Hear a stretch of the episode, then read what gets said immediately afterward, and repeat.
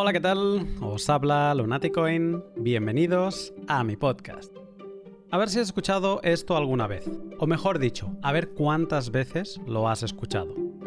Bitcoin no tiene respaldo, Bitcoin no tiene banco central detrás y Bitcoin no tiene valor intrínseco. Escuchamos muchas veces estos argumentos como críticas a Bitcoin. Lo mejor de todo es que son obviedades, pues ciertamente Bitcoin no tiene respaldo, ni banco central, ni valor intrínseco. Y eso no importa, porque el dinero más antiguo utilizado hasta la fecha, el oro, tampoco tiene nada de eso. Entonces, ¿qué le da valor a Bitcoin? ¿Es puro humo? ¿Por qué Bitcoin y no una copia de él? De todo esto hablo hoy con Manuel Polavieja en un pod muy útil para poder razonar este tipo de críticas comunes sobre Bitcoin. Te cuento más en un minuto, pero antes, un momento para mis sponsors. Esta semana he dedicado algo de tiempo a revisar compras de Bitcoin que he ido haciendo en estos años. A principios de 2019 dejé de acumular Bitcoin en grandes compras y empecé a apilar satoshis. Primero empecé con 50 a la semana, luego por 100, siempre manteniéndome en unos límites razonables para mi economía. Mientras hacía esto, eh, no podía dejar de sonreír mientras lo analizaba, quiero decir, porque es alucinante lo bien que funciona esta práctica, esta práctica de apilar satoshis eh, a lo largo del tiempo. Bitcoin subía, Bitcoin bajaba y eso da igual, porque con la perspectiva de dos años, poco importa haber comprado a 9.000 y que luego te bajase a 7.000, ¿no? que en aquellos momentos podría parecer dramático. Una gran forma de apilar satoshis eh, de forma recurrente es hodlhodl.com.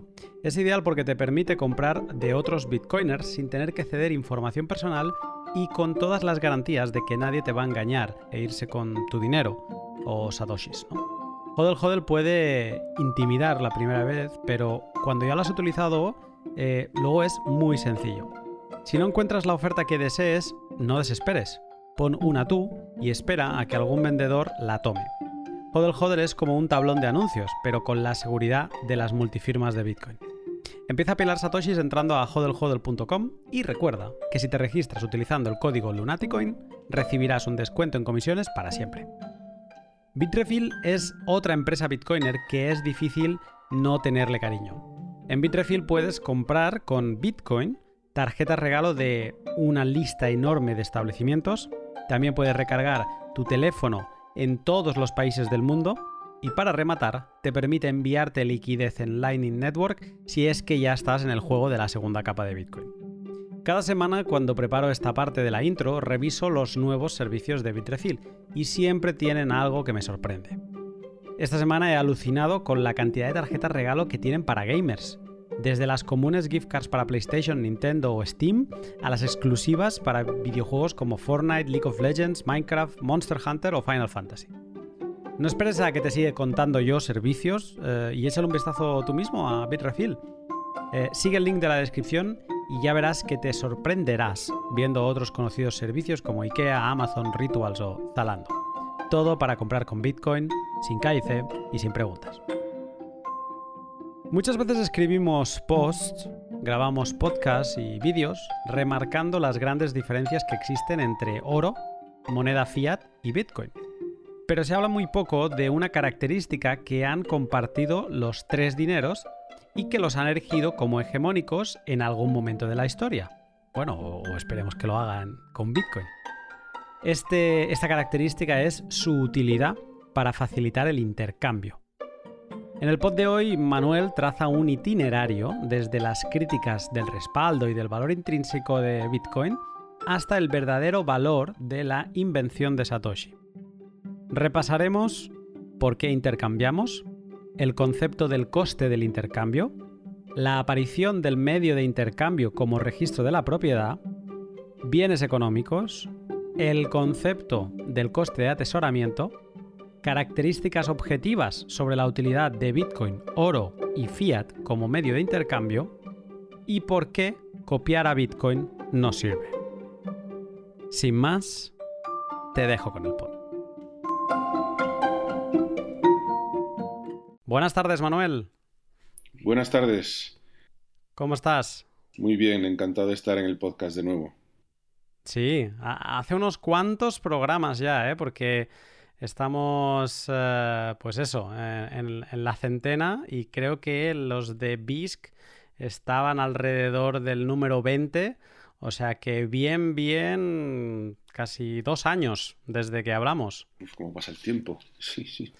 Pa pasa el tiempo y de hecho, cuando pienso en, en todo lo que pasaba en la escena Bitcoin en aquellas épocas, ¿no? Pues digo, ostras, ¿cuánto ha cambiado todo, ¿no?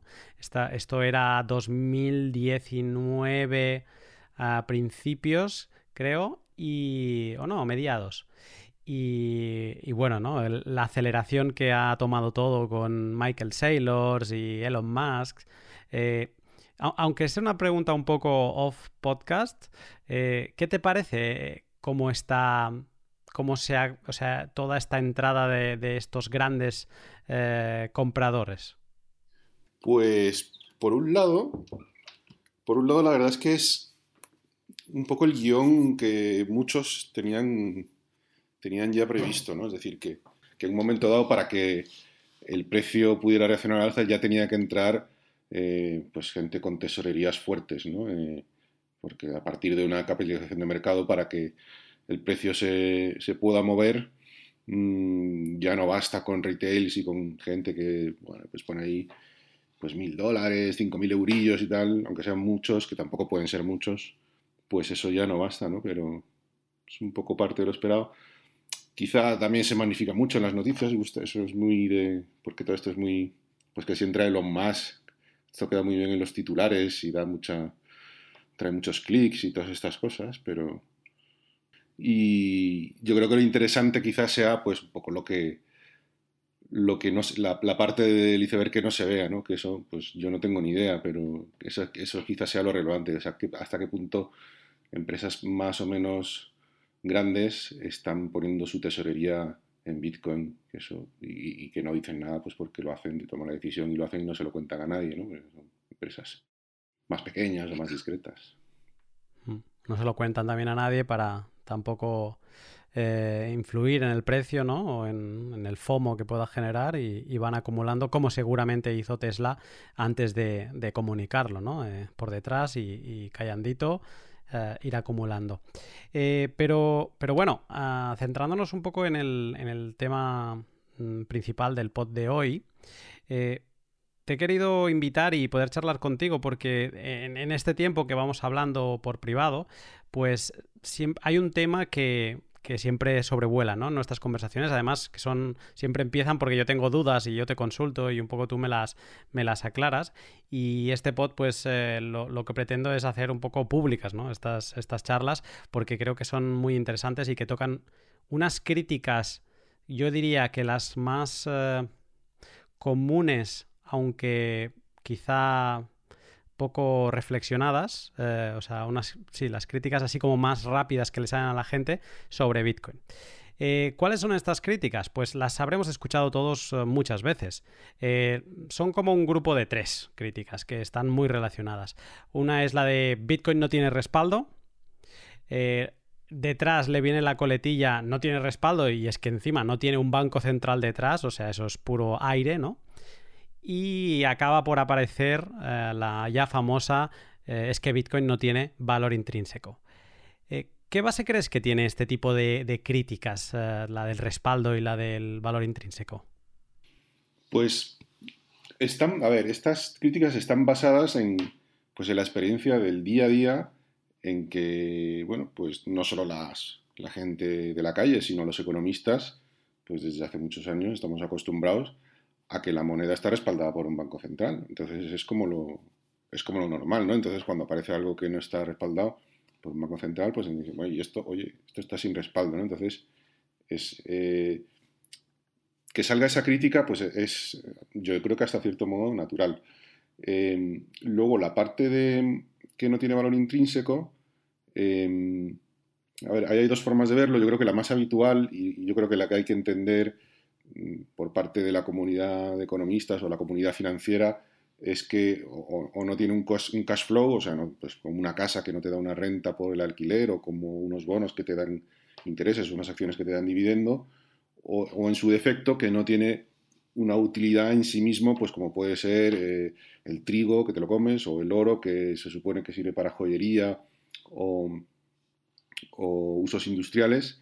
Claro, esa pregunta pues eh, suele salir porque al, todo lo que estamos acostumbrados o tiene una cosa o tiene otra.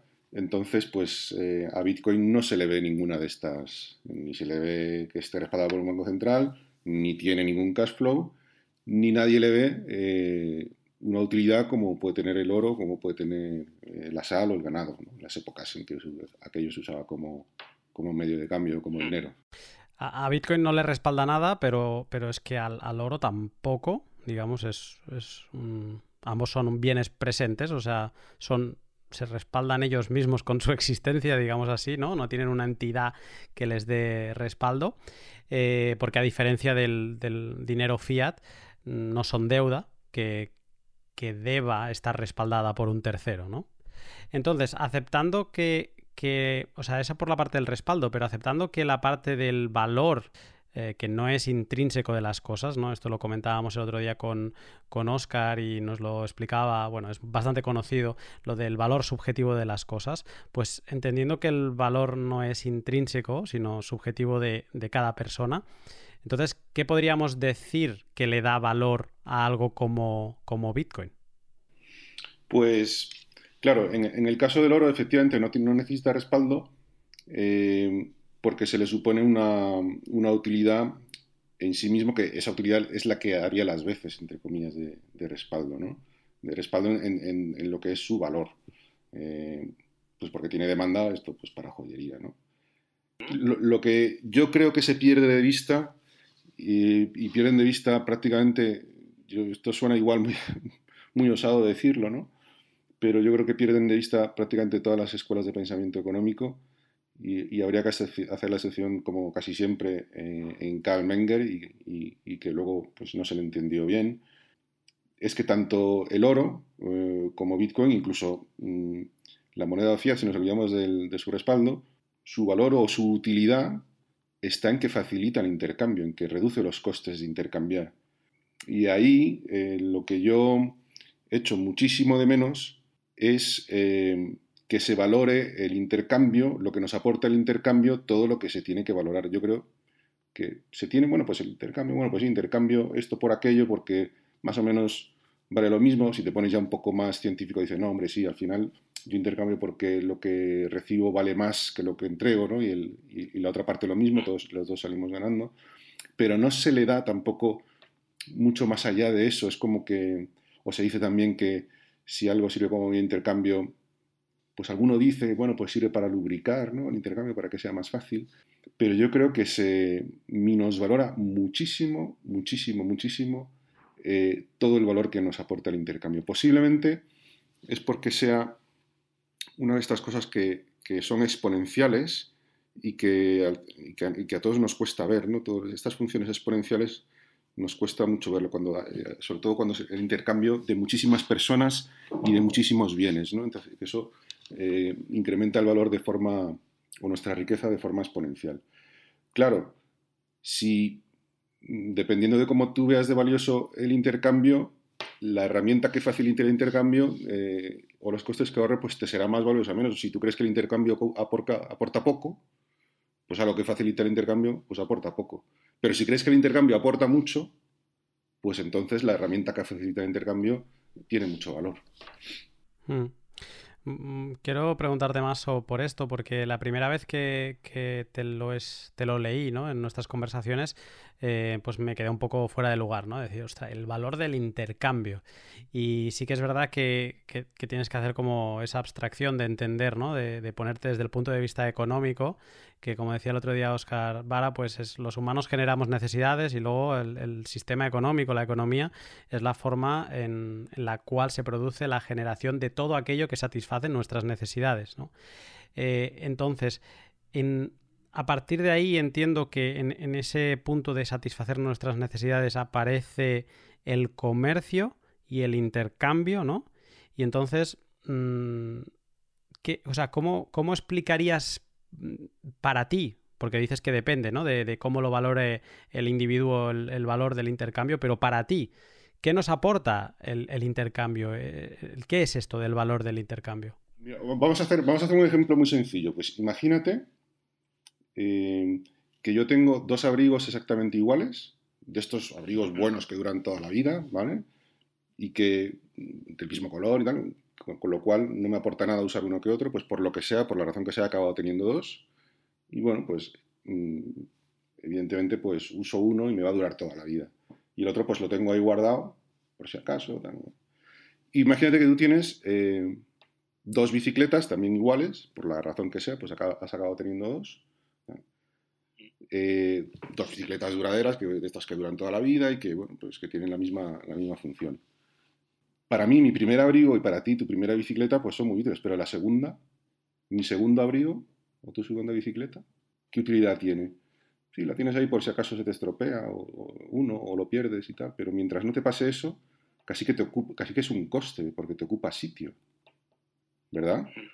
Ahora, si nosotros intercambiamos el, abrigo que me sobra a mí y la bicicleta que te sobra a ti, tu riqueza se incrementa muchísimo, porque de repente satisfaces, como decía Oscar ayer, que lo explicaba fenomenal, de repente de tener eh, dos abrigos que no te satisfacen la necesidad de abrigarte mejor por tener dos que por tener uno, porque el abrigo me va a durar siempre y no, puedo llevar dos, no, no, hace tanto frío como para llevar dos a la vez. A de repente satisfacer dos necesidades distintas, porque la riqueza no es el acumular cantidades, pues acumular, pues tengo 100 abrigos, soy más rico, ¿no? Pues si tengo 100 abrigos, pues probablemente sea casi igual de rico que si tengo solo uno. En este caso de que el abrigo me dura toda la vida, ¿no? Que es lo que explicaba ayer Oscar muy bien eh, sobre la utilidad marginal, ¿no? Que cada unidad adicional, pues te aporta menos. Eh, entonces, ¿dónde está la riqueza? En que eh, en la diversidad de la satisfacción de necesidades, es decir, que tengo abrigo, que tengo bicicleta, que tengo una tele, que tengo luz, que me puedo calentar, o sea, que mm, mm, las necesidades que, el número de necesidades que yo satisfago son muchas. Y el intercambio lo que permite es satisfacer un grandísimo número de necesidades. ¿Por qué? Porque yo me especializo en una cosa, tú te especializas en otra, el de más allá se especializa en otra, cuantos más seamos, y esto ya aquí empieza ya eh, esta función exponencial, eh, cuantos más seamos, más necesidades podemos eh, satisfacer y, el, intercambio es lo que permite que yo pueda acceder a los bienes que alguien muy especializado que no tiene nada que ver conmigo, yo pueda disfrutar. también he leído algo relacionado con el intercambio o sea, por lo que has dicho ahora, entiendo cuál es el valor, ¿no? Nos, permite, intercambiando, podemos satisfacer más necesidades. Eh, pero luego también hay el coste del intercambio. ¿Qué sería eh, este coste? Claro, el coste del intercambio es que si tú tienes esa bicicleta, yo tengo ese abrigo, pero yo no sé ni dónde vives, ni quién eres, ni tal, pues claro, intercambiar ese abrigo por, por esa bicicleta, pues tendría que ir yo eh, buscando a ver quién justo, eh, yo necesito una bicicleta y ofrezco a cambio un abrigo a ver quién justo quiere lo contrario. Entonces esto mm. eh, es un, el coste de esto puede llegar a ser infinito, porque si nunca, yo nunca sé de ti, ni tú, nunca sabes de mí, pues mm, y, por mucho que lo busquemos, no encontramos, no encontramos, esperamos tiempo, vamos de viaje a un pueblo de al lado para hacer ese internet, pues evidentemente dice, bueno, eh, es verdad que a mí me interesa la, bicicleta, pero no para, para, recorrerme España entera, a ver quién, quién quiere un abrigo cambio de una bicicleta, ¿no? Entonces, eh, al final ese coste es un coste eh, pues en tiempo, en desplazamiento, en buscar. Por eso, por eso existen los intermediarios que, dentro de esto que yo decía antes, de lo poco que se valora el intercambio, tanto culturalmente, incluso científicamente, que los intermediarios se ven como alguien, se, ven como, cosa negativa, ¿no? Como un parásito. Sí, sí, se ve como parásitos, que estos, pues probablemente por no hacer nada, oye, se llevan una parte, oye, qué morro, ¿no?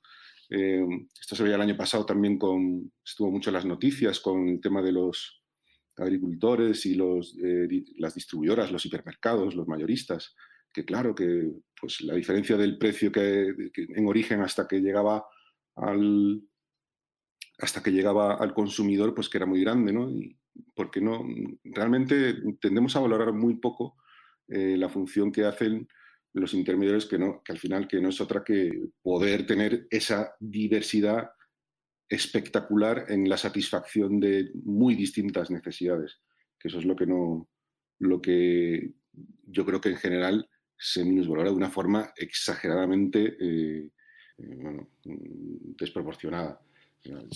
A ver, si volvemos un poco al ejemplo de la, de la bicicleta, es que eh, podríamos decir, o sea, se podría llegar a decir que nosotros hacer el intercambio somos el doble de ricos. Si la necesidad de abrigarse y la necesidad de desplazarse más o menos la valoras igual, si pudiéramos medirla, dice, pues utilidad, la utilidad de abrigarse tiene tres y la utilidad de desplazarse en bicicleta tiene tres, como el segundo abrigo y la segunda bicicleta valen prácticamente cero porque no te satisfacen ya ninguna necesidad, si cada una de esas cosas vale tres, pasaríamos de ser eh, tener una riqueza de tres a tener una riqueza de seis cada uno. O sea, el doble. Mm.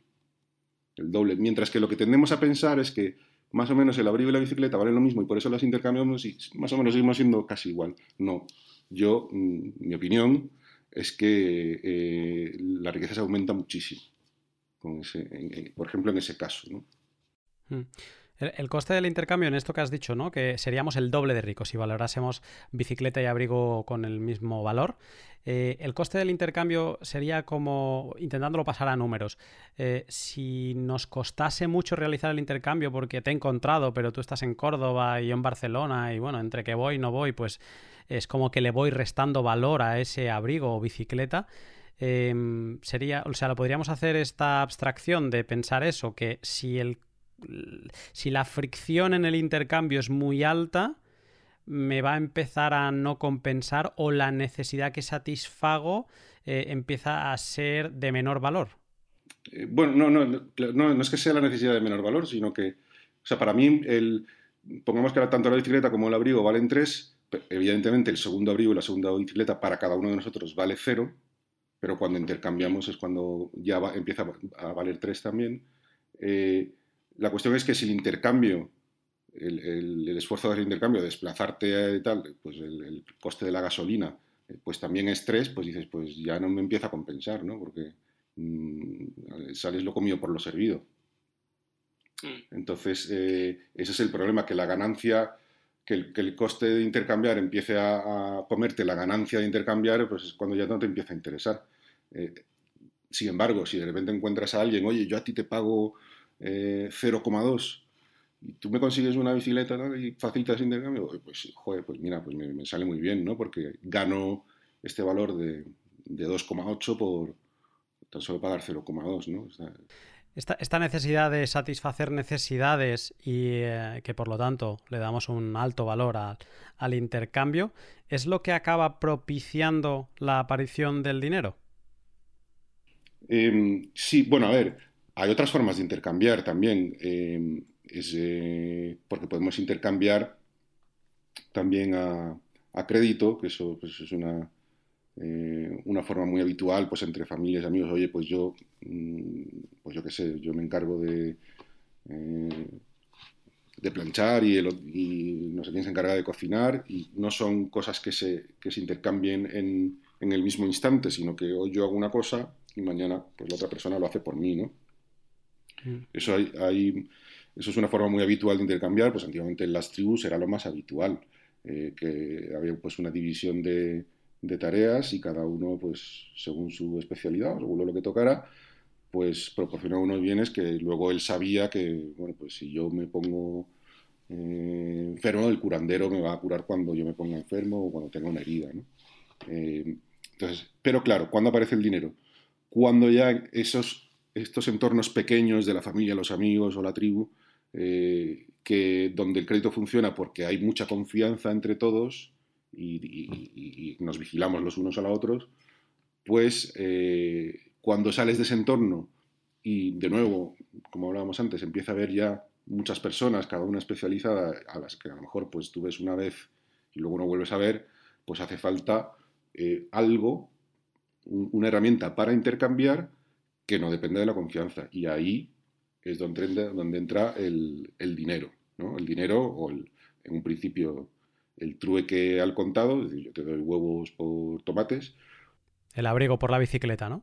El abrigo por la bicicleta, efectivamente. O ya cuando esto ya es un proceso más mm, que históricamente se por prueba de error te vas dando cuenta de que hay ciertas cosas de que hay ciertas cosas que funcionan mucho mejor como, como dinero, como medio de intercambio.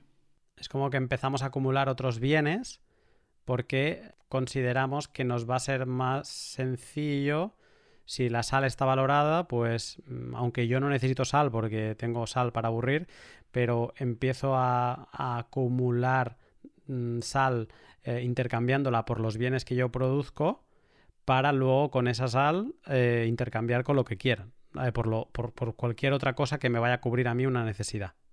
Claro.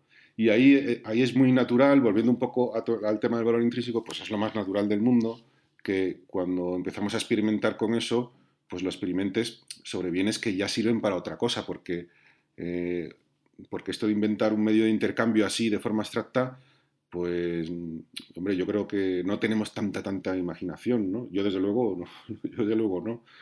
Ahora es fácil ver con toda la historia, eh, ¿no? pues ver cómo, lo, cómo se ha llegado a eso, ¿no? Pero inventártelo así de, de, primeras, pues yo lo veo como muy complicado.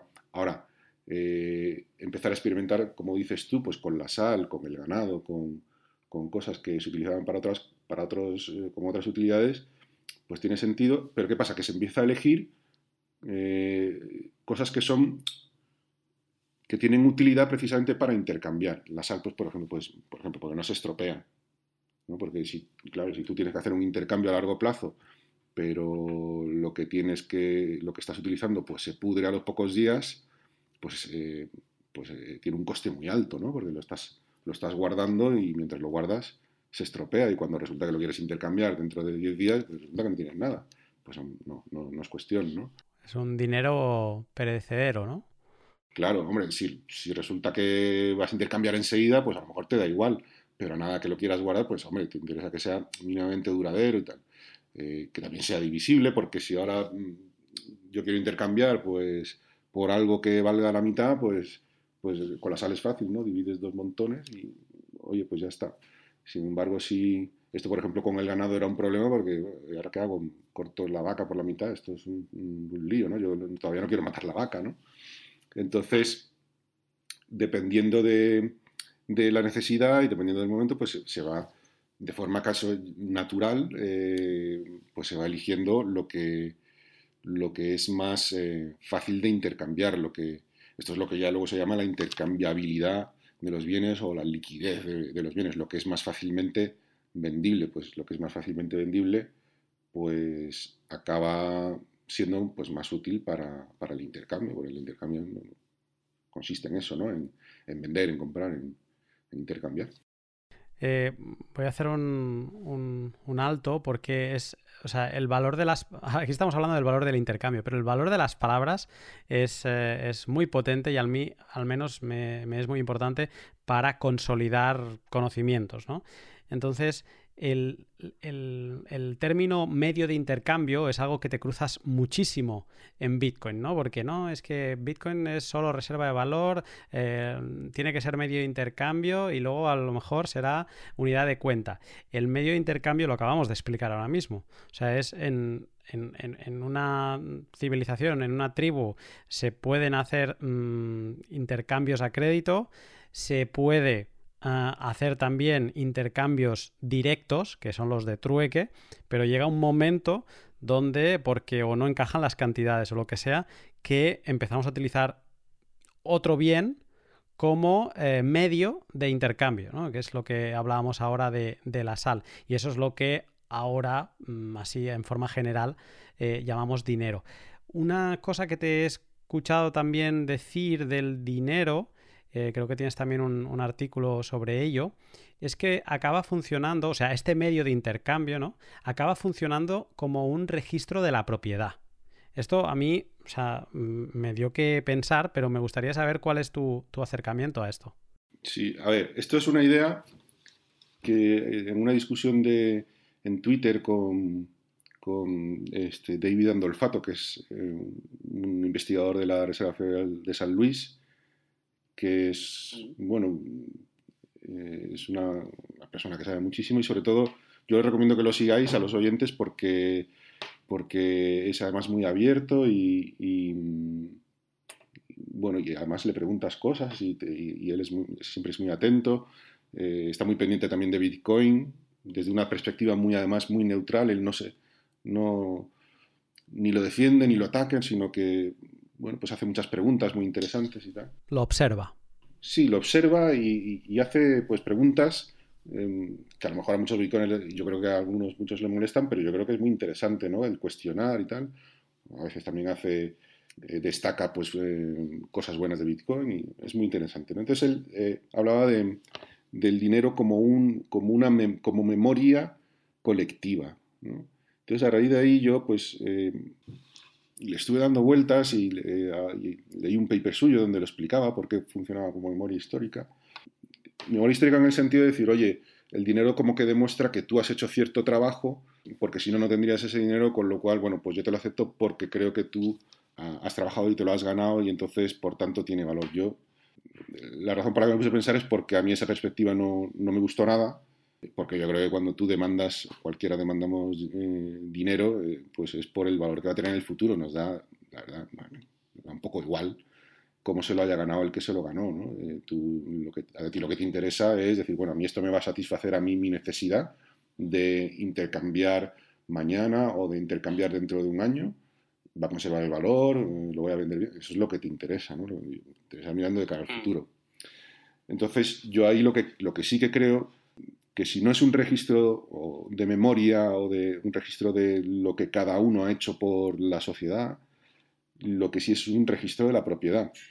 O sea, un registro muy eficiente de la propiedad, porque evidentemente todos los bienes económicos eh, registran propiedad, porque un bien económico es un bien económico porque lo posee, si no, si, algo no es un bien económico, no satisface ninguna necesidad eh, y además no es escaso, pues, nadie quiere poseerlo, ¿no? ¿Quién, quiere poseer el aire que respiras? El aire que respiras es un bien, pero no es económico porque no es escaso, o yo qué sé, pues piedras que hay, pues eso no lo posee nadie porque no, no, no tiene ninguna utilidad, ¿no? Pero cuando una cosa es un bien económico, evidentemente, automáticamente, automáticamente tiene un propietario, es decir, no hay bien económico sin propietario ni propietario sin bien económico. Es eso es casi un axioma, ¿no? Se podría decir. Pero eh, hay bienes económicos que son mucho más eficaces a la hora de registrar y transmitir la propiedad. Por ejemplo, a ver, un, bien donde la oferta sea muy variable, donde pueda incrementar muchísimo, pues pues como registro de la propiedad es un poco chicle, ¿no? Es decir, pues yo tengo esta parte del pastel, pero resulta que el pastel de repente se multiplica por 7, pues que pues como, como registro de mi parte del pastel, pues es una porquería, ¿no? Porque enseguida se me ha diluido mi parte.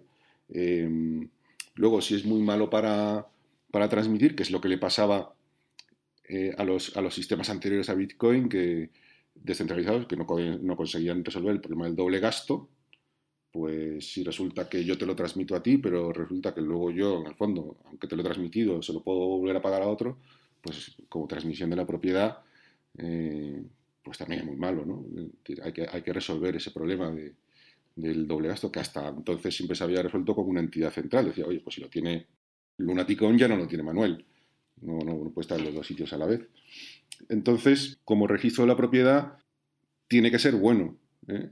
Hay, básicamente dos sistemas, históricamente hay dos sistemas, que es el sistema, por así decirlo, eh, el sistema token, que es pues con monedas de oro, con trocitos de oro, con pepitas, eh, y el sistema libro, que es pues que alguien apunta, y dice pues Bitcoin tiene 7, Manuel tiene 2, tal, eh, hay esos dos sistemas. ¿no? El, sistema por libros, por, por, anotaciones en cuenta, requería de, una, de, un ente central y el sistema token, pues, de sal, de oro, de, de, trigo, de lo que sea, eh, es, es, descentralizado, pues cada uno tiene su parte y ya está. ¿no? Entonces, eh, la parte del pastel, claro, depende mucho entonces de, de la oferta y la demanda, sobre todo también de la oferta, ¿no? que la oferta no sea demasiado variable, porque entonces si es demasiado variable es un reajuste de la propiedad bastante malo.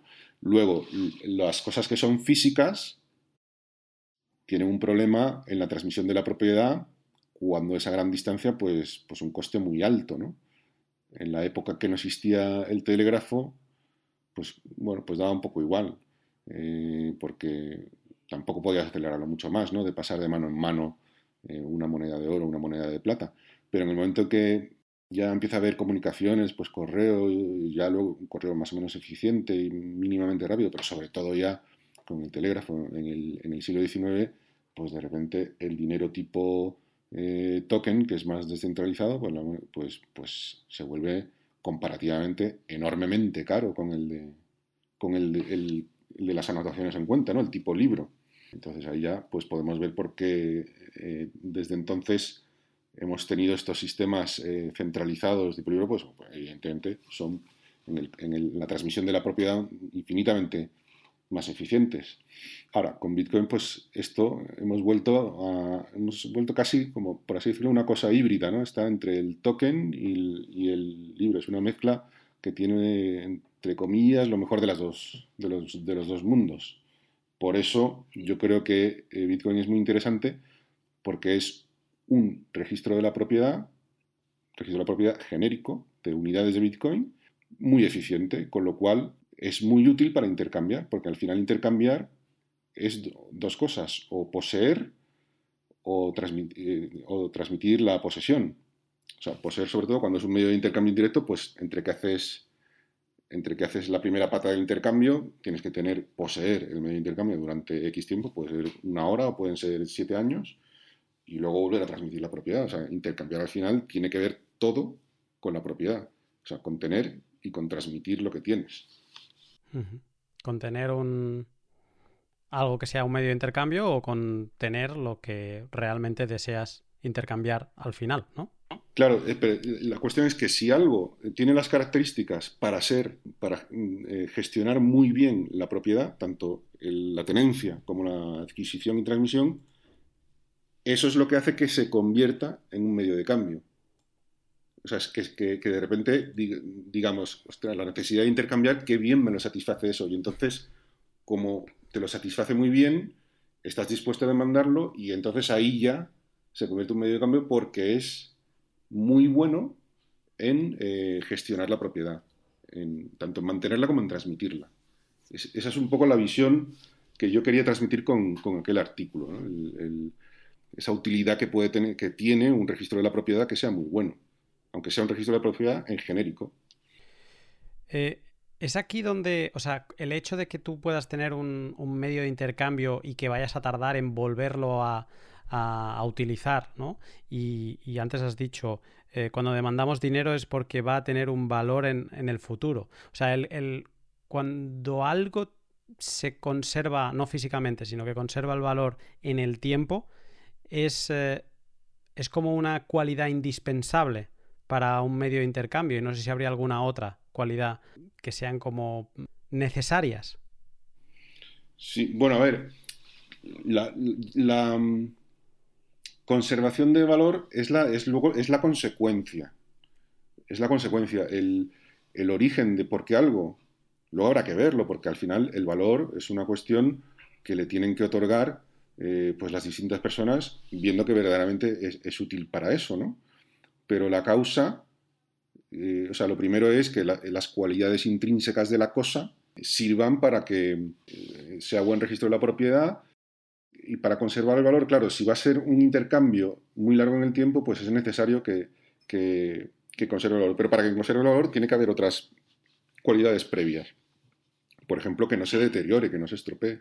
Es lo más fácil de ver, creo yo, ¿no? Cuando hablábamos antes de, de que no es lo mismo la sal, que, que es duradera, aunque también tiene sus problemas, porque si, si por lo que sea tienes una inundación se te disuelve toda, ¿no? Pero bueno, bueno, vamos a decir que es duradera, comparada pues con yo que sé, una fruta muy delicada que enseguida se te pudre, ¿no? Eh, pues, pues ya es un, hay que partir de esa, o sea, es un punto básico, ¿no? Que, que sea, sobre todo si es un intercambio que, que, puedes pensar que va a durar un tiempo entre que eh, haces una primera parte del intercambio, es decir, entre que vendes tu mercancía y vas a comprar luego la que necesitas, eh, pues si eso va a pasar tiempo, sobre todo si es incierto, pues necesitas que, la cosa sea duradera. Eh, luego aquí va muy relacionada el tema de la, el tema de la oferta, porque eso, claro, la, relación entre la oferta y la demanda afecta al, precio de la cosa, al valor, de, la, al valor de, esa cosa, ¿no? Entonces, si entre que yo hago eh, ese primer, entre que vendo mi mercancía, obtengo el medio de intercambio y, voy a, comprar esa otra cosa que necesito, claro, si la oferta crece muchísimo, mi parte, mi parte de la propiedad del pastel pues se ha diluido, con lo cual ahí eh, ha aumentado un montón la oferta y he perdido, he perdido valor. Entonces, la oferta o la, una buena eh, equilibrio entre la oferta y la demanda, pues es imprescindible también, Y luego pues ya mm. también la, divisibilidad, la, posibilidad de guardarlo de forma segura, eh, claro, cosas que tengan stocks de, stocks de oferta muy grandes para poder tener una parte significativa de todo el, pastel de la propiedad de esa cosa, pues yo qué sé, pues, por ejemplo, hierro o trigo, pues tienes que tener una gran cantidad eh, para a lo mejor no, almacenar demasiado valor y eso cuesta mucho acarrearlo o atesorarlo o asegurarlo. ¿no? Eh, pues ahí empiezan las características habituales que se suele hablar de los medios de intercambio, de la divisibilidad, la, eh, la oferta, etcétera, ¿no? Pero que yo creo que todo eso tiene que ver como, decíamos antes con el, con el registro de la. Con, ser un buen registro de la propiedad. O sea, es decir, si la oferta es muy grande y te cuesta mucho almacenar cada unidad de, ese registro, pues es un registro caro, ¿no? Porque te cuesta. tienes que tener un almacén, pues, para, para almacenar esa cosa, ¿no? Este es el famoso coste de atesoramiento.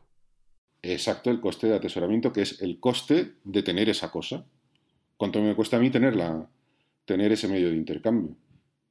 No me cuesta lo mismo eh, atesorar una cantidad X de trigo que atesorar una cantidad X de oro, que atesorar una cantidad de Bitcoin, que es intangible, o atesorar eh, una cantidad de moneda fiat, que también en general, si, dejamos los billetes aparte, eh, si es una anotación en cuenta, también es intangible. La, moneda fiat es muy barata de, de, atesorar, tiene otros problemas, pero ese no lo tiene. La moneda fiat tiene el problema de la oferta evidentemente, de la inflación, ¿no? O incluso el impago, que te levantes un, un lunes por la mañana y con nocturnidad fin de semana y alevosía, pues resulta que, que, el lunes ya los pesos no son pesos, sino que es el nuevo peso, el nuevo bolívar y lo que tenías ya no. Pero bueno, que para ser justos, la parte del atesoramiento sí que la de almacenamiento, por así decirlo, no, no tienen ese problema. Bueno, has, dicho, repasando algunas que has dicho, la oferta, eh, que eso es lo que lleva a la relación de, o, a esta palabra que tanto se utiliza en Bitcoin de la escasez, ¿no? Eh, la durabilidad, divisibilidad y el coste de atesoramiento. Todos esos que has mencionado son costes, son los costes de atesoramiento. Todos esos que has mencionado. O sea, si por ejemplo una cosa que no es duradera y se me, eh, se, me, se, me, oxida y se me destroza un 3% al año, pues tengo un coste del 3% al año con esa cosa. Ah, vale, o sea, todo forma parte del coste de atesoramiento, que es... Eh, o sea, sería, en el caso de la bici y el abrigo, es como que tú me dijeras, no, no, yo es que no, yo no quiero una bici, ¿vale? Si tú quieres mi abrigo, a mí tráeme trigo, ¿no? Entonces yo tendría que hacer esos números de decir, bueno, vale, entre que consigo el trigo y lo intercambio, yo tendría que evaluar qué valor de esas, en teoría, tres unidades de valor eh, que yo tendría de trigo, pues qué valor me va a perder, ¿no? Eh, hasta entregártelo a ti, para ver si me compensa o no. Claro, hombre, en este caso, como ya tenemos el acuerdo, se supone que como sería rápido, pues poco tiempo lo vas a tener tú en, tus manos, ¿no? Pero, eh, pero sí, sí, el coste, el coste de atesoramiento es ese tiempo intermedio en que tú tienes que guardar ese medio de intercambio. Mm. Son, e, es ese coste que tiene que ver sobre todo con el tiempo, pues, y en el tiempo, ¿qué es lo que puede pasar? pues el coste de, almacenar, de almacenamiento, que crezca la oferta, eh, típicamente en la moneda fiat, pues ese coste es la inflación, eh, la posibilidad de que se impague, eh, por ejemplo, si es, también utilizamos como medios de intercambio a largo plazo, que no son dinero, los bonos, un bono soberano o un bono corporativo. pues es el riesgo de que en algún momento, cuanto más tiempo lo tengas, el riesgo de que en algún momento pueda haber un impago, parcial o total, pues ese es un, es un coste de atesoramiento, que por así decirlo, si lo tuvieras que asegurar, que eso se puede asegurar, que para eso se, inventaron los famosos CDS o Credit Default Swaps, pues sería un coste, pues lo tendría asegurado y, me costaría X al año. Todos esos costes que tienen que ver con el tiempo son los costes de atesoramiento, que son distintos que los costes del intercambio, eh, decir, bueno, pues oye, te tengo que mandar eh, eh, una transferencia, la transferencia cuesta X, pues ese, es el coste de la, de la, transferencia. O me tengo que desplazar para llevarte no sé cuántos billetes de, de, euro, no sé cuántas monedas de oro. Pues ese desplazamiento sería el coste del intercambio en sí, ¿no? Que no es en el tiempo, sino, si quieres llamarlo, es el coste del intercambio en el, espacio o, o, el coste interpersonal. El atesoramiento es el coste temporal. Eh, podríamos decir que, porque tenemos estos dos costes, ¿no? Entonces podríamos decir que el, que el coste de atesoramiento es como intrínseco a las cualidades del, de lo que estamos considerando medio de intercambio. Sí. Y el coste de intercambio ya, o sea, también. Sí, hombre, porque depende mucho de, de las características. No es lo mismo algo físico, por ejemplo, que algo digital. Eh, algo digital es mucho más barato de transmitir. O sea, lo, que es el cambio de la propiedad. O sea, una cosa es la tenencia y otra cosa es el cambio de, propiedad. El cambio de propiedad, pues dependiendo de las cualidades, también, también afecta. ¿Qué pasa? Que el cambio de propiedad, mm, dependiendo de, por ejemplo, que esto es lo que pasa con Bitcoin ahora mismo, ahora mismo Bitcoin es, oye, pues relativamente caro eh, eh, adquirir una, ¿no? La tienes esas comisiones de transacción, obviamente, claro, todavía es muy barato, ¿no? Pero, pero si tú la estás utilizando como medio de intercambio a largo plazo, pues como vas a intercambiar hoy y vas a intercambiar a lo mejor dentro, pues yo qué sé, de seis meses, un año o tres años, ese coste pues se diluye en el tiempo muchísimo, ¿no? Lo que los costes de atesoramiento no se diluyen en el tiempo, porque es lo contrario, a más tiempo pasa, más tienes, ¿no? Eh, si es el bolívar venezolano, un coste de atesoramiento claro es la inflación. Cada día que pasa, si lo vas a intercambiar de un día para otro, pues oye, mira, a lo mejor no te afecta mucho. Pero si van a ser muchos días, pues es, un coste que se va sumando y sumando y sumando y sumando. Eh, en el caso del oro, bueno, pues como en poco, con poca cantidad puedes almacenar bastante oro, bueno, pues tiene un coste de almacenamiento relativamente pequeño, pero bueno, va sumando día a día. Eh, con el tiempo, pues al final acaba sumando. Eh, son, son dos costes distintos, uno tiene que ver con el tiempo y otro tiene que ver con la transmisión eh, entre dos personas, las personas que hacen el intercambio, eh, pero dependen los dos de las cualidades de, la cosa, sí, sí. Espero que te esté gustando mi charla con Manuel Polavieja. Te interrumpo un momento para hablarte de Shift Crypto, la empresa suiza productora de la genial wallet de hardware Bitbox 2.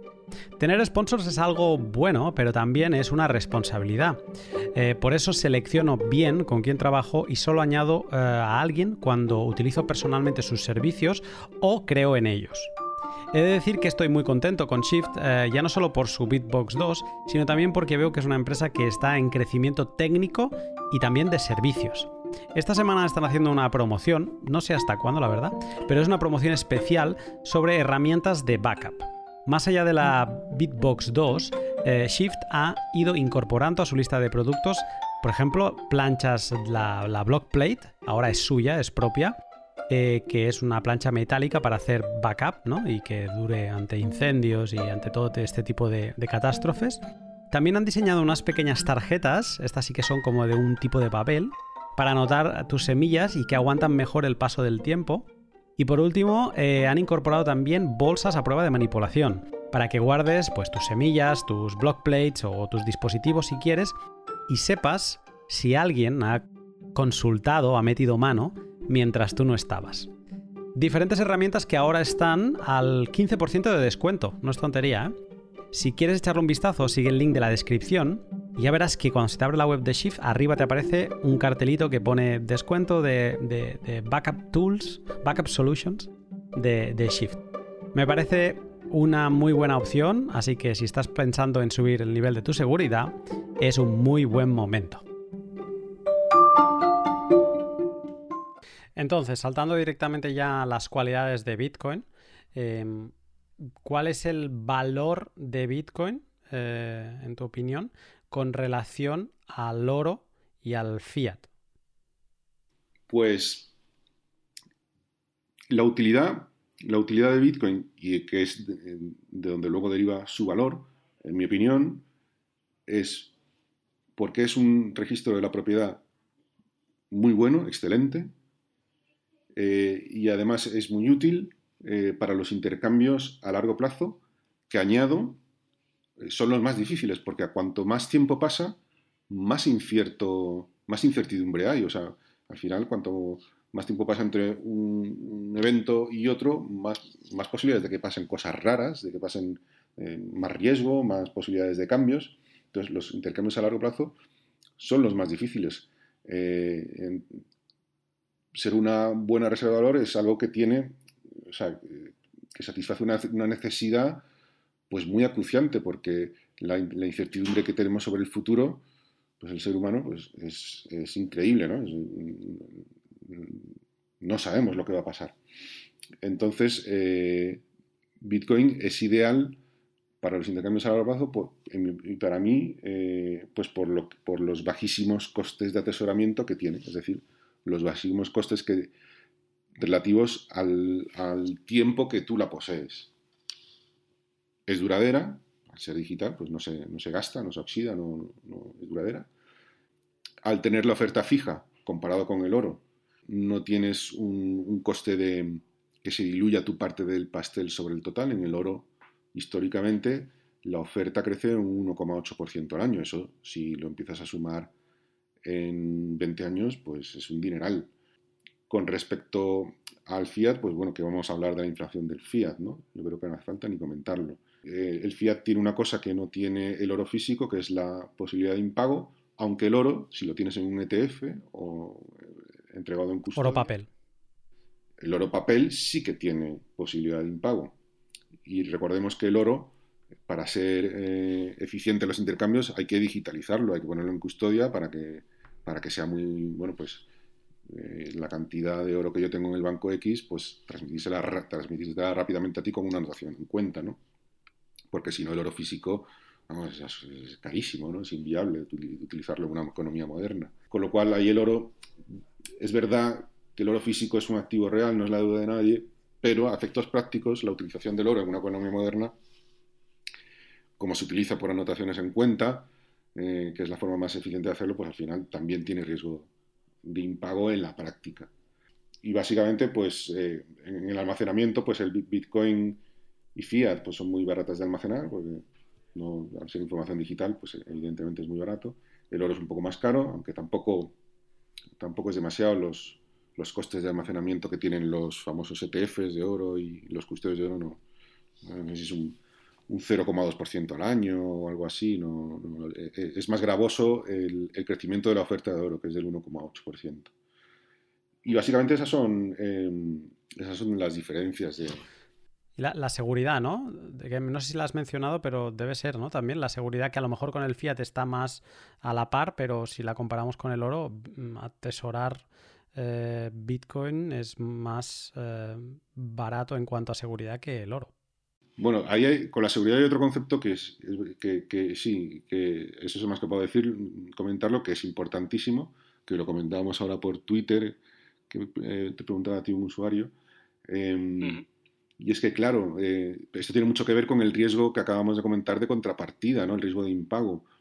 el oro y el fiat para funcionar tienen que basarse en contratos y en la ley eh, para garantizar la propiedad, ¿no? Es decir, oye, tengo que ejercer mi derecho, oye, mi derecho ante el Banco Central de que, o ante el gobierno de que, me, que cumpla su obligación de aceptarme la moneda fiat para pagar impuestos, o si, si fuera en la época que la moneda estaba respaldada por oro, en que, oye, yo te doy esto y me tienes que dar la cantidad de oro, hay que cumplir, está respaldado por la ley, por los contratos. Sin embargo, Bitcoin es mucho más seguro en el sentido de que directamente no, no, no, cuenta con la ley. Yo, la ley está ahí muy bien, pero no contamos con ella. Tú tienes tu clave privada y tienes acceso y eres propietario de tus Bitcoin, punto. No hay, no hay más. Entonces, pues de repente te saltas uh, un entramado que muchas veces damos por hecho, pero que cuesta muchos, muchos, muchos años y mucho dinero construirlo, eh, que es la seguridad jurídica, la seguridad jurídica que tiene un país. Eso es una cosa que bueno, como está ahí, pues ya dices que sería para un montón de cosas más, la das por hecha, pero que es una cosa carísima. Pues, para hablar, ¿no? Pues legisladores, jueces, notarios, procuradores, cárceles al final, sin la cárcel y sin la amenaza de violencia la ley no funciona. eh, funcionarios de prisiones, o sea, es una infraestructura descomunal. Bitcoin se la salta toda, es decir, yo no necesito todo eso para funcionar. Tú eh, conoces tu clave, eres propietario, listo. Eh, cuando haces una transacción, transmites la propiedad a otro que tiene su clave privada y ya está. Y la, propiedad se garantiza eh, con ese sistema, ¿no? Hmm. dices que la, es, es, un muy buen registro de la propiedad. Un, para intercambios a largo plazo te da una estabilidad y una tranquilidad eh, brutal, ¿no? Y luego los, bajos costes de atesoramiento de Bitcoin también lo hacen excepcional. Eh, ¿En qué es peor? ¿En qué es peor? En la volatilidad, evidentemente. En la volatilidad es peor, sobre todo con respecto a la posibilidad de utilizarlo en el corto plazo.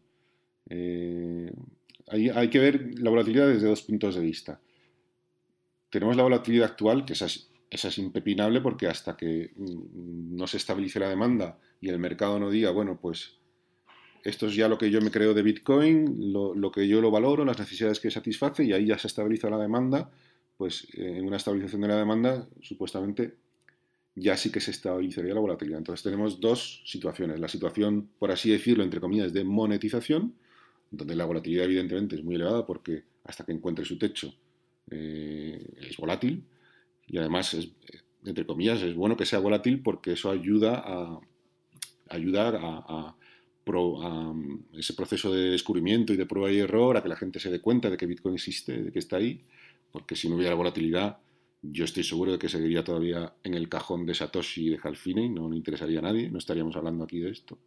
Entonces tenemos esa fase y luego tenemos la fase donde supuestamente se estabiliza la demanda. Y ahí habría que compararlo con, yo creo que con el oro. El oro, en mi opinión, yo creo que fracasó porque es mm, más volátil que la moneda fiat en el corto plazo. Es decir, el oro a la larga se acaba revalorizando, pero el dólar, eh, aunque pierde valor eh, a la larga, muchísimo valor con, con respecto al oro, en el corto plazo es menos volátil, es más predecible, con lo cual funciona muy bien como unidad de cuenta. O sea, para llevar yo la contabilidad de mis cosas, pues eh, yo sé que tengo, lo puedo valorar todo en dólares. Si se me está eh, depreciando X, pues bueno, eso ya se le pone un tipo de interés para compensarlos y si lo invierto sé que eh, ahora ya la verdad es que los tipos están a cero, ¿no? Pero bueno, cuando no estaban a cero, mm. se suponía que la inflación en parte se compensaba con el tipo de interés con lo cual es, a pesar de que pierde valor en el tiempo, lo hace de forma constante y predecible. Y oye, pues si yo voy a tener una liquidez durante un tiempo, pues ya me ya cojo, vendo los dólares y compro bonos o compro acciones o compro otra cosa, o compro oro incluso. Pero para el corto plazo, pues como unidad de cuenta y como medio de intercambio me sirve. Pues imagínate el que recibe la nómina el día el día 1 y el día 5 después de pagar hipoteca, el cole de los niños y tal, se le ha gastado todo, ¿qué más le da la inflación? No le importa demasiado, ¿no? Eh, sobre todo si es una inflación suave, ¿no? Entonces, la, moneda fiat, mm, yo creo que ganó, a, sobre, moneda fiat, las serias, sobre todo el dólar, yo creo que ganó al oro por ahí, porque como unidad de, como unidad de cuenta es, es muy estable, a pesar de perder el valor a largo plazo, es poco volátil, y como medio de intercambio, pues, pues es, muy eficiente, ¿no? Pues porque al ser eh, ahora ya digital, pues también es muy barato de, transmitir, ¿no? Entonces yo creo que Bitcoin habrá que ver en el momento en que se estabilice la demanda si ese 2% que es mejor que el oro, porque mm, el oro tiene esa penalización de que su, oferta crece, si eso lo va a hacer eh, menos volátil o más volátil. Ahí yo la verdad es que, honestamente, eh, puedo tener alguna intención, pero, pero creo que no, tenemos ni idea de lo que va a pasar en ese momento. ¿no? No sabemos, yo no sé si ese 2% que mejora Bitcoin al oro es realmente mejor o peor. Yo, creo, yo diría que es mejor, pero, pero y, podría explicar por qué, pero, pero la verdad es que no lo sabemos, porque es que es una cosa a la que nunca hemos, históricamente nunca hemos tenido. Hmm, es algo único. Eh, siguiendo con, el tema de la volatilidad, una pregunta que me ha venido. Eh, ¿Qué te ha parecido el, el tuit o las declaraciones que ha hecho Taleb en respecto a, con respecto a Bitcoin? pues bastante raro, ¿no? que de repente ahora se escandalice eh, con la volatilidad cuando además él es el rey de la volatilidad, ¿no? Es un experto en ese tema. Yo no sé, me ha parecido muy raro, no sé si es que a lo mejor eh, yo he llegado a pensar, he llegado a pensar que dice, bueno, como he hecho público que tengo bitcoins y ahora no me apetece que la gente sepa que tengo bitcoins, voy a decir que las vendo. La verdad es que no sé, no sé qué pensar. Ha sido muy raro porque es como que de repente, ostras, ahora bitcoin es volátil, pero se, se da cuenta ahora, o sea, no sé. Es un poco raro, ¿no? Bitcoin lleva siendo volátil toda la vida. De hecho, su volatilidad va decreciendo mm. lentamente, poco a poco, sobre todo la volatilidad a más largo plazo pero vamos, es una cosa que, siempre ha sido así, ¿no? Me, sorprendió mucho ese tweet de Taleb, la verdad. Mm. No, lo mejor es que le contestaban con, pantallazos de su libro, ¿no? O sea, hacían una foto, la colgaban y, como que él mismo se respondía a su tweet con el tema este de la volatilidad. Y obviamente, pues él estuvo, se estuvo enganchando con unos cuantos, eh, dejé de seguirlo, pero, pero sí, mm, para alguien que no ha leído mucho Taleb, que es mi caso, y digamos que es he de ponerme algún día con él. Eh, me pareció que le estaban dando su propia medicina o sus propias palabras y mm, sí, eh, debe haber algún tipo de accidente del barco o algo parecido para, poder justificarlo o no sé, a lo mejor algún día lo, sabremos. Sin saber al final por qué Taleb dijo eso, vamos a, vamos a ir cerrando porque claro, acabas de explicar unas propiedades de unas cualidades de Bitcoin, que es donde como reside el valor como, medio de intercambio, que está muy bien. Y, una cosa que también se dice mucho, eh, bueno, pero es que de, hay muchas altcoins que podrían tener eh, condiciones similares. Incluso, ya no altcoins, alguien podría reiniciar Bitcoin, el mismo código de Bitcoin, y hacer un Bitcoin 2 digamos, que empezase en 2021 y que por lo tanto aumentase eh, teóricamente pues la masa monetaria de Bitcoin en 21 millones más. Eh, ¿cómo, crees que, o sea, cómo separas a Bitcoin de, esa, de ese tipo de tesis?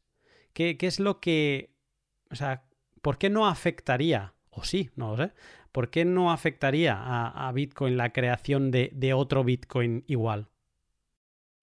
Bueno, eso, es un ejercicio mental interesante.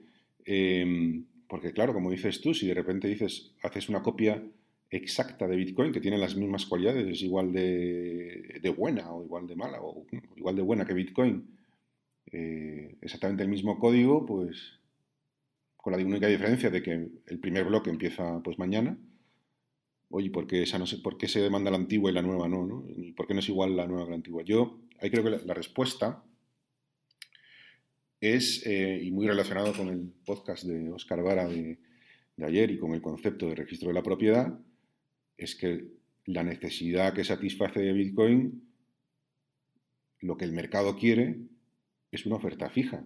Porque si no es una oferta fija, entonces, como registro de la propiedad, pues empieza a ser una porquería. Al final, la propiedad de lo importante es el porcentaje que tú tengas sobre el stock total. Eso es como esa es la, manera de funcionar de, un registro de la propiedad de, este tipo, ¿no? Eh, que es el porcentaje sobre el stock total. Con lo cual, ya sea que se cambia la regla de emisión y en vez de 21 millones se pone 42, o que se arranca una nueva instancia de Bitcoin, Bitcoin prima, eh, mañana mismo, en cualquiera de los dos casos aumentas la, aumentarías, eh, acabarías aumentando el número de unidades al doble, pues eso no es lo que eso no es lo que el mercado necesita o lo que el mercado está demandando. Lo que el mercado está demandando es un registro de la propiedad del que yo me pueda, que me, que me sea útil, es decir, que no sea un chicle. Porque si es un chicle, mi porcentaje de la propiedad, pues es un chicle también y, de repente pues se diluye, ¿no?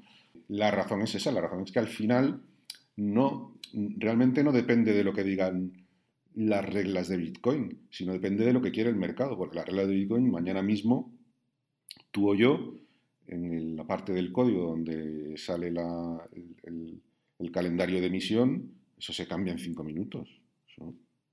no cuesta absolutamente nada cambiarlo.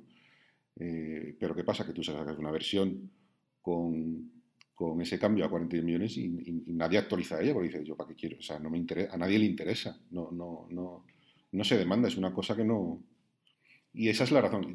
ahí hubo un caso, que esto fue en, agosto de 2010, si no me acuerdo, el, famoso, que hay gente que dice que Bitcoin ha, estado al 100% funcionando, que no tiene ningún, ningún error. No es cierto, tuvo un error que duró 5 horas en agosto de 2010.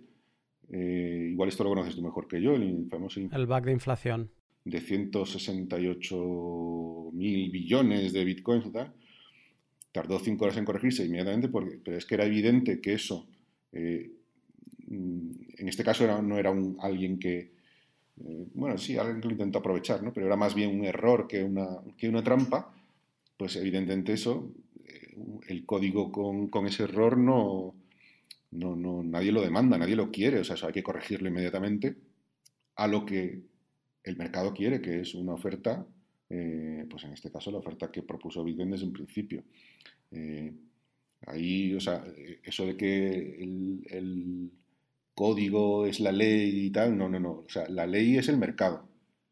Es lo que el mercado quiere. El mercado quiere un buen registro de la propiedad y el código se adapta a lo que el mercado quiere. En este caso, pues si hay un error de inflación, se corrige inmediatamente. O si a alguien se le ocurre hacer un cambio y poner 42, pues el mercado lo ignora. O si a alguien se le ocurriera lo que hablábamos antes de sacar Bitcoin prima mañana, pues el mercado lo ignora. Con respecto a las altcoins, pues es un poco lo mismo. Al final, bueno, eh, pretenden sacar eh, monedas con distintas funcionalidades. En mi opinión, la mayoría están equivocadísimas porque pretenden eh, ser más rápidas en la transmisión y lo que hacen es que sean más inseguras y la lo que le interesa al mercado, ya para rapidez ya teníamos un montón de opciones, ya tenemos PayPal, ya tenemos Visa, ya tenemos al mercado. Si Bitcoin se aporta algo nuevo es la seguridad, es decir, lo contrario, que yo puedo por mí mismo ser capaz de verificarlo todo hasta desde la oferta hasta la última transacción. Y en eso Bitcoin es extremadamente eficiente. Todas las demás eh, monedas que pretenden ser rápidas, lo que están, lo, ven la eficiencia al revés, es que Bitcoin no es eficiente porque por la parte de transmitir, es eficiente por la parte de verificar y, se demanda por eso, por la parte de verificar, es decir, por la parte de que yo estoy seguro de que es un muy buen registro de la propiedad, que yo tengo muy claro en todo momento y, yo puedo comprobarlo y no se me va a escapar de las manos que es un muy buen registro de la propiedad. Eh, y es allí, allí es donde está la eficiencia y lo que aporta Bitcoin, lo otro no, lo otro ya teníamos muchos ejemplos. Eh, lo, que nos ha dado cuenta mucha gente es que, que eh, es imposible aumentar el número de transacciones sin meterle más carga de trabajo o, más dificultad a la hora de verificarlo. Y si es más difícil verificarlo, es menos seguro. Eso es lo que la mayoría de las altcoins o de los que diseñan altcoins, sobre todo los que se basan en la rapidez.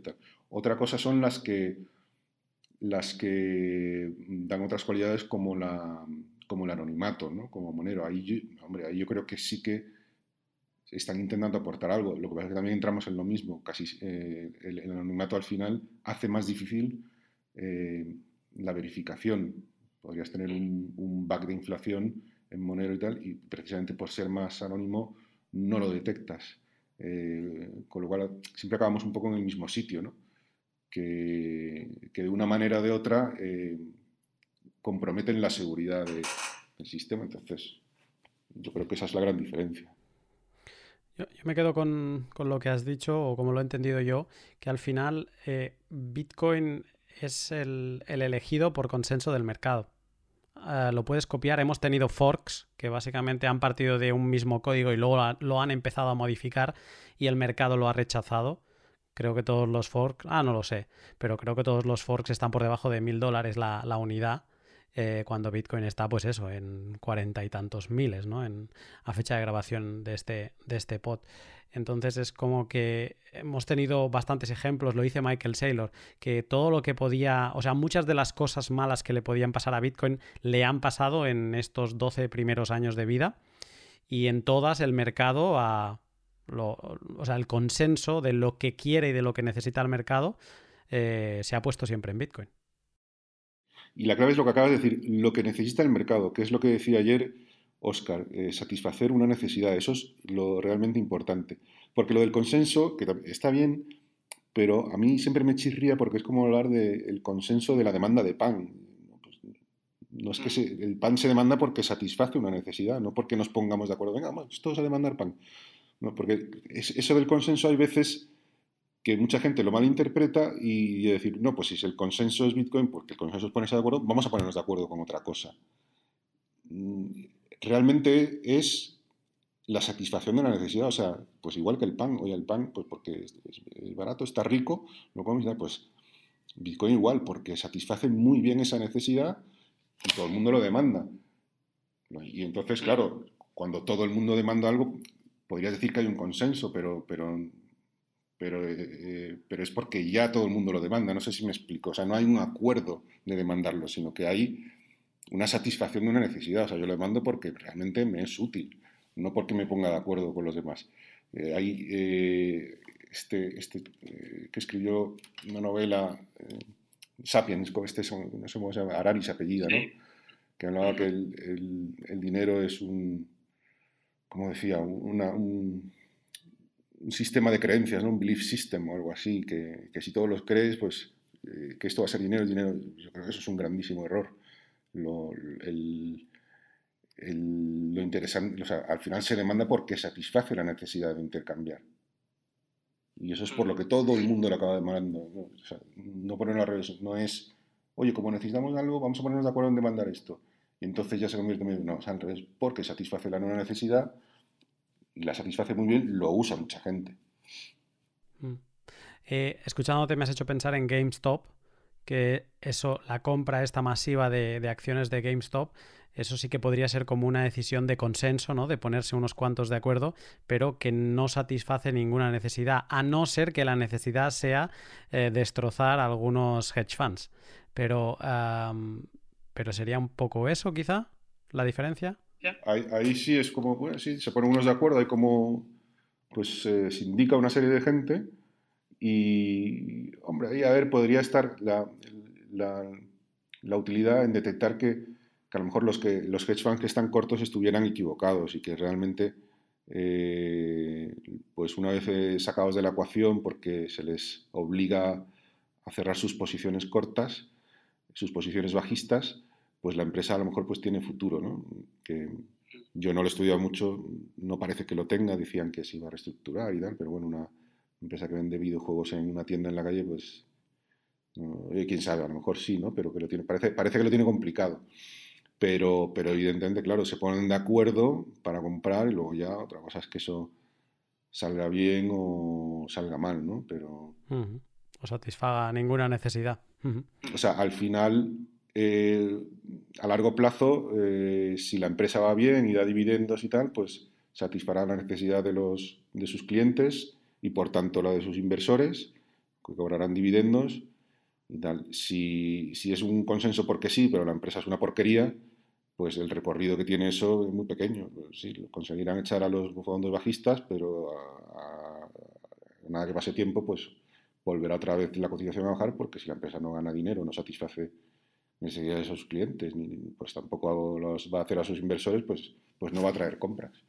Eh, Manuel, después de este itinerario que hemos hecho desde esta tesis inicial de Bitcoin no tiene respaldo, Bitcoin no tiene un banco central detrás o, no tiene valor intrínseco, eh, creo que hemos puesto sobre la mesa eh, pues bastantes mm, razones para poder rebatir esa tesis, pero haciendo un poco, haciéndote una pregunta de conclusión eh, a ver si lo podrías ahora que tenemos toda esta base, pues eh, unir todo. Eh, ¿Por qué no es importante que Bitcoin no tenga respaldo? ¿Por qué no es importante? Bueno, a ver, yo creo que al final el, respaldo, entre comillas, se lo hemos encontrado en su utilidad a lo largo del podcast, que es facilitar o reducir los costes del intercambio al final es una utilidad eh, que es aplicable a Bitcoin o a cualquier, a cualquier medio de cambio, a cualquier, sea dinero o no. Los medios de cambio pueden ser dinero, es decir, medio de cambio generalmente aceptado o no tan generalmente aceptado, que entonces no son dinero. Pero esa es la utilidad de cualquier medio de cambio, que es ahorrar costes o facilitar el intercambio. Si, evidentemente, si, entendemos por respaldo el, caso de los bancos centrales, porque son las monedas fiat al final son una deuda, una obligación del Banco Central o, del gobierno, evidentemente Bitcoin no necesita ningún respaldo de esa naturaleza. Si, lo que hablamos ya es de la utilidad como, como mm, valor intrínseco o respaldo como valor intrínseco, como, como utilidad intrínseca, eh, es la que acabamos de, la que acabo de mencionar, la de facilitar el intercambio, que es la que yo creo que prácticamente todas las escuelas de pensamiento, incluida la austriaca, eh, eh, pasan, pasan bastante por alto. De hecho, yo, sabes que hago algunos, eh, algunos posts bastante técnicos, muchos tienen que ver con la escuela austriaca y me quejo muchísimo de que Mises no se dio cuenta de esto, ¿no? que Menger lo explicó muy bien, que el, dinero, de hecho, Menger define el dinero en su libro que se llama además El dinero, de 1909, como el intermediario general de los intercambios. Así es como al final acaba definiéndolo. Eh, eso mm, es eh, más que autoexplicativo, ¿no? Eh, porque lo, define como intermediario, dado el, gran valor que Menger le otorga a, los intercambios. Y eso es lo que, en mi opinión, Mises pues no lo comprendió y, las demás escuelas de pensamiento económico, pues un poco lo mismo. Y, en esas estamos, en que, bueno, pues que el, intercambio se desprecia. Yo creo que, se ve eso, pues los intermediarios como, como parásitos, el dinero, pues el bill metal, ¿no? El bill, se ve, el dinero está como mal visto, ¿no? No sé si mm. coincides conmigo, porque no se le ve, no, no le damos ese valor, ese enorme valor que tiene de facilitar el intercambio. los pocos que a lo mejor sí, dicen que no, pues el comercio es bueno, el comercio nos trae prosperidad, yo creo que sí que lo valoran, pero lo valoran mucho menos de lo, del valor que realmente tiene, que es muchísimo mayor, y bueno, y otros que ni siquiera se paran ni a, ni a pensar en, que, en el valor de, de, intercambiar y lo rico que nos hace. Mm. Creo que entre este pod y, la charla con Oscar, creo que tenemos bastantes herramientas para entender que, el, que ser rico no es mm, acumular mm, ningún bien, ni que sea dinero, sino que ser rico es la capacidad que tienes de satisfacer tus necesidades y, y de qué calidad y con qué velocidad, ¿no? Y el, el dinero es una herramienta Creo que eso es lo más importante de, este pod. O sea, el, dinero no es sinónimo de riqueza, está relacionado con ella porque es un medio de intercambio para que tú eh, pues eh, cubras eh, más necesidades, pero el dinero es la herramienta, no es el fin. Es, bueno, pero como herramienta también es riqueza, pues igual que es un martillo o una segadora, o sea, es, dentro de, de, todas nuestras herramientas que utilizamos para muy distintas cosas, pues eh, o incluso una herramienta más parecida al dinero, que es la, bolsa de Nueva York, o la bolsa de Madrid, o un mercado, una lonja, que solo sirven para intercambiar. Nadie se plantea, oye, ¿y esto, aparte para intercambiar, para qué sirve? Nadie se plantea eso, ¿verdad? dices, no, pues esto tiene que servir para adornar o tiene que servir para calentarte. No, no, sirve para intercambiar. La bolsa de Nueva York sirve para, en este caso, sirve para intercambiar acciones y es útil por eso, pues, pues el dinero lo mismo, ¿no? Es una herramienta más y es parte de la, de la riqueza, mm, como cualquier otra, otra herramienta, con una función eh, muy particular, que, bueno, que es muy concreta, que es facilitar el intercambio. No solo el, el, dinero, sino cualquier otro, cualquier otro medio de cambio. Por eso tenemos todos estos activos financieros que hay que sirven como medios de intercambio, sobre todo a largo plazo, ¿no? los bonos y tal. Pero, pero sí, sí, sí. Eh, son, forman parte de, es una herramienta y forman parte de, una herramienta valiosísima, por cierto, forman parte de toda nuestra riqueza. Te escucho y voy repasando las cosas que me has dicho hoy y, me da la sensación que mi cabeza ya está en ese tipo de proceso de desaprender algo, porque creo que mucha lucha interna eh, mental es desafiar a la lógica que hemos ido construyendo eh, desde que nacemos y crecemos, un poco pues por lo que vamos absorbiendo en la educación convencional y, en la sociedad, y, ver eh, pues las cosas como las hemos, hablado aquí, eh, empieza a funcionar la cabeza a desaprender para empezar a consolidar todos estos, conceptos y, a partir de ahí, pues reflexionar ¿no? y, crecer. tengo la cabeza a mil. O sea, todo esto que he dicho muy bonito es para decir, tengo la cabeza a mil. Y, te agradezco, Manuel, este camino que me has ayudado a hacer, este itinerario, para pasar de, esta Mm, conversación a veces muy superficial de no tiene respaldo, no tiene valor intrínseco, hasta entender que el valor de Bitcoin reside en el, valor del, intercambio. Eh, Manuel, y gracias por haber venido, sobre todo. Bueno, muchísimas, muchísimas gracias a ti por invitarme y nada, y espero que, el podcast sea útil para los oyentes. Eh, no, tengo ninguna duda. Obviamente pondré tus, eh, tus detalles en la descripción.